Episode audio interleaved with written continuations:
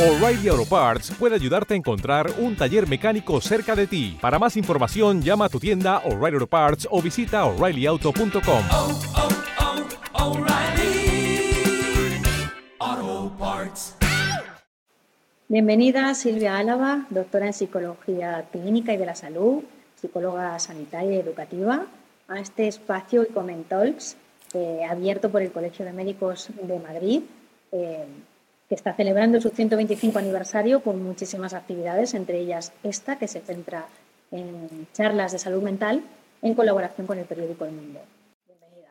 Pues sí, muchísimas gracias por invitarme. Vamos a hablar de un tema que a ti te gusta especialmente porque tú hiciste tu tesis doctoral sobre esto, el trastorno de déficit de atención e hiperactividad, eh, TDAH, conocido mayoritariamente. Cuéntanos lo básico, ¿qué es el TDAH? Eh, ¿Qué es lo que se produce en el cerebro cuando, cuando una persona tiene TDAH? ¿En qué se traduce? Bueno, lo primero que tenemos que pensar es que el TDAH es un trastorno del neurodesarrollo, es un trastorno de tipo neurobiológico, es decir, que no tiene nada que ver con el tipo de educación que hemos dado a ese niño o esa niña, porque es verdad que muchos papás, muchas mamás, cuando les hacemos ese diagnóstico es como, pero ¿qué es lo que estoy haciendo mal? ¿no? O todavía algunos sectores de la sociedad que piensan, bueno, esto en el fondo es un niño mal educado, que lo que le faltan es normas, límites, no, no va por ahí. Estamos hablando de que es un trastorno neurobiológico. ¿Qué es lo que está ocurriendo cuando estamos haciendo ese diagnóstico de TDAH? Bueno, pues que ese niño o esa niña hay una zona del cerebro que es esta de aquí, el lóbulo prefrontal, que a la hora de trabajar no trabaja igual de bien que con el resto de los niños, no trabaja como debería. ¿Y qué es lo que pasa? Que precisamente es justo ahí donde está la función ejecutiva. La función ejecutiva es la capacidad que tenemos para dirigirnos hacia una meta. Yo tengo muy claro cuál es mi objetivo y entonces a partir de ahí, bueno, pues voy organizando, sabiendo cuáles son las diferentes metas que tengo que cumplir, me mantengo, persevero, voy comprobando si lo estoy consiguiendo siguiendo. Y esto es precisamente lo que fallan los niños y las niñas con TDAH. Por eso les cuesta tanto, por ejemplo, planificarse, que van a hacer eh, ¿no? un examen y no han llevado a lo mejor un bolígrafo, ¿no? O tengo la clase de música y la famosa flauta allí no ha aparecido. Entonces, eso es lo que le está pasando en los niños y en las niñas con TDAH. Hay una metáfora que a mí me gusta mucho, eh, como lo explica, que es la metáfora del director de orquesta. ¿Que, ¿Qué es lo que nos viene diciendo? Bueno, pues aquí tenemos nuestro cerebrito ¿vale? En esta zona de aquí, que estamos un poco diciendo ese lóbulo prefrontal, es donde estaría nuestro director de orquesta, que es el que tiene que mandar al resto de los diferentes músicos, que por aquí tenemos, ¿no? El resto de las áreas cerebrales, que cada una sería un proceso cognitivo. ¿Qué hace el director de orquesta? Organiza, planifica, supervisa, dice hay que ensayar más, tú corrige esto, corrige esto otro. Bueno, pues el director de orquesta en los niños y en las niñas con TDAH es un director bastante vago. En lugar de dirigir la orquesta, pues se echa a dormir debajo de un ¿Qué es lo que quiere decir esto? Bueno, pues que si los músicos más o menos son apañados y tienen que hacer una actividad que es fácil, terminan sacándola. Pero en cuanto las actividades empiezan a ser más difícil, empieza a subir lo que se va exigiendo a nivel escolar, pues sin un buen director de orquesta esto no funciona. Claro, pero ¿eso se puede ver a través de técnicas de neuroimagen o ¿Cómo se diagnostica? Pues a ver, sería maravilloso porque evitaría mucho falso positivo y mucho falso negativo, pero sin embargo no es así. ¿Por qué? Porque lo que estamos diciendo es que realmente lo que hay es un funcionamiento anómalo del lóbulo prefrontal, es decir, a la hora de trabajar, a la hora de funcionar, no funciona exactamente igual de bien, pero todavía no hay ningún correlato fisiológico en el que digamos, bueno, vamos a aplicar esa técnica de neuroimagen y ya con eso sale claro, no. Hablas de planificar, de organizar, de mantener la atención. Siempre cuando pensamos en los niños con TDAH nos centramos en esas cuestiones más, no sé decir, prácticas o de, pues, si va a prestar atención en clase, de qué notas va a tener y olvidamos, dejamos de lado la parte emocional. La parte emocional es sumamente importante, ¿verdad, Silvia? A mí me parece fundamental en los niños y las niñas que tienen TDAH. Tenemos que pensar, el trastorno por déficit de atención, ya el modelo de Barclay de los 90, que es uno de los autores que más ha estudiado el TDAH, nos dice, es que el TDAH es un trastorno en el que hay es un problema de regulación. De regulación a todos los niveles, es decir, de regulación de la capacidad de atención, que es lo que más se ve luego y lo que más podemos ver un poco en una clase y donde realmente está el nombre, ¿no? Trastorno por déficit de atención, pero también de la regulación de las emociones. ¿Y esto qué es lo que implica?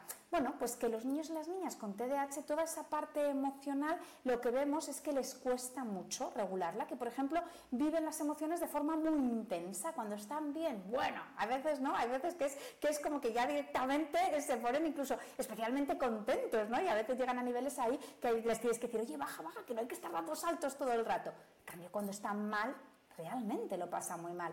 La familia se agobia muchísimo porque pueden llegar a tener conductas incluso muy tremendas pero lo que realmente es preocupante es que este niño, esta niña o este adolescente está pasándolo francamente mal. Y eso tiene mucho que ver con el problema de regulación que tienen los TDAH. Sí que es especialmente importante. ¿Por qué? Porque como esto no lleva ligado una nota académica, una nota numérica, parece que muchas veces es, bueno, pero está aprobando o está suspendiendo. A ver, que aprobar o suspender las notas en la vida son importantes, pero no lo son todo. Hay cosas muchísimo más importantes y por eso hay que darle mucha importancia a esta parte emocional. Eh, ¿Son todos los TDAH iguales o hay varios tipos? A ver, tenemos varios, antes se llamaban subtipos, les cambiamos el nombre y ahora se llaman predominios, ¿vale? Tenemos que pensar que al final en el TDAH vamos a tener tres grandes síntomas. El primero de los síntomas es la inatención, es decir, cuando una persona tiene TDAH es incapaz de mantener la atención a lo largo del tiempo, es decir, su cantidad de atención, la cantidad de atención que está teniendo es mucho más corta y además la calidad atencional también baja mucho. Y eso sería el primero de los síntomas, en atención. El segundo es la hiperactividad, la hiperquinesia, es decir, ese exceso de movimientos. Esto se ve sobre todo mucho en los niños cuando son pequeños, que es que les ves que es que no paran inquietos, que dices, tienes que estar sentado y, y no están sentados, se están levantando, no eso de estar con el culete pegado a la silla les cuesta un montón y están siempre pues, subiéndose a un árbol, a un sitio. Y luego en tercer lugar sería la impulsividad, es el no me paro a pensar las consecuencias y voy en automático, no voy actuando según me parece. ¿Vale? Pues por ejemplo, no soy capaz de mantener mi sitio en, la fila, no soy capaz de mantener el turno de, eh, de, palabras, o digo lo primero que me pasa por la cabeza porque no tengo filtro. ¿Qué es lo que ocurre? Que podemos tener solamente lo que sería un predominio inatento, es decir, tenemos un chico una chica que lo que tiene es inatención, no es capaz de mantener la atención a lo largo del tiempo y la calidad atencional es muy bajita, pero no tiene ni hiperactividad ni impulsividad. Tendríamos un segundo predominio, que es el hiperactivo impulsivo. Aquí lo que está afectado es la hiperquinesia, es decir, que tienen ese exceso de movimiento y son muy impulsivos, no se paran a reflexionar, no se paran a pensar consecuencias. De este predominio realmente hay muy poquitos, porque es muy raro, muy raro que no esté afectada la parte de la atención. Y en tercer lugar serían los combinados. Los combinados que son, que tienen las tres cosas. Son inatentos, son hiperactivos y además son impulsivos. Vamos ahora a un punto un poco polémico. La frecuencia aproximada del TDAH, corrígeme si me equivoco, es de entre el 2 y el 6% más o menos aquí en España. Eh, según algunos autores está infradiagnosticado, en muchos casos que no conocemos. Eh, según otros autores está sobrediagnosticado y se habla de falsos positivos. ¿Por qué se producen esos falsos positivos? Se producen también falsos negativos y mm, la pera limonera de esta cuestión, ¿está infradiagnosticado o sobrediagnosticado el TDAH? Bueno, es verdad que es un tema muy controvertido y lo primero que tenemos que ver, a ver, es que cómo estamos valorando el TDAH, porque si yo la valoración del TDAH la hago únicamente a través del síntoma, ¿qué es lo que me está pasando? Que un mismo síntoma puede tener un origen completamente diferente. Es decir, no, pero si es que este niño está súper inquieto y además está súper inatento y es que además le noto como muy revuelto. Vale, ¿podría ser un TDAH compatible en síntomas con el TDAH? Sí, pero es que a lo mejor también hay una parte a nivel emocional pues puede tener ansiedad, puede tener depresión, puede tener otra serie de cosas que pueden estar causando unos síntomas parecidos. Por eso siempre es tan importante hacer una evaluación en profundidad, incluso que además de cuestionarios incluya pruebas neuropsicológicas con las que podamos valorar y decir, oye, cuidado, que a lo mejor también hay un trastorno comórbido, ¿eh? y hay un TDAH más un trastorno del estado del, eh, del ánimo, pero es muy importante siempre ese diagnóstico diferencial para evitar falsos positivos y falsos negativos. El falso positivo se suele cometer meter cuando no se ha hecho ese diagnóstico diferencial, cuando lo que me he ido simplemente es a un listado de síntomas que se les preguntan a los padres y a los profes, cuando además se ve que la correlación muchas veces que hay entre el cuestionario de los profes y de los papás no suele superar el, el punto 50, entonces claro, hay que meter otro tipo de pruebas y hacer un diagnóstico diferencial. Y en otras ocasiones lo que nos está pasando con los falsos eh, negativos, yo te voy a contar por ejemplo casos que yo he visto que es que me han dado mucha rabia ¿no? en consulta, de decir, a ver, cumple todos los criterios para el TDAH, estás viendo ¿no? que además su perfil neuropsicológico es compatible con el TDAH, pero no suspende.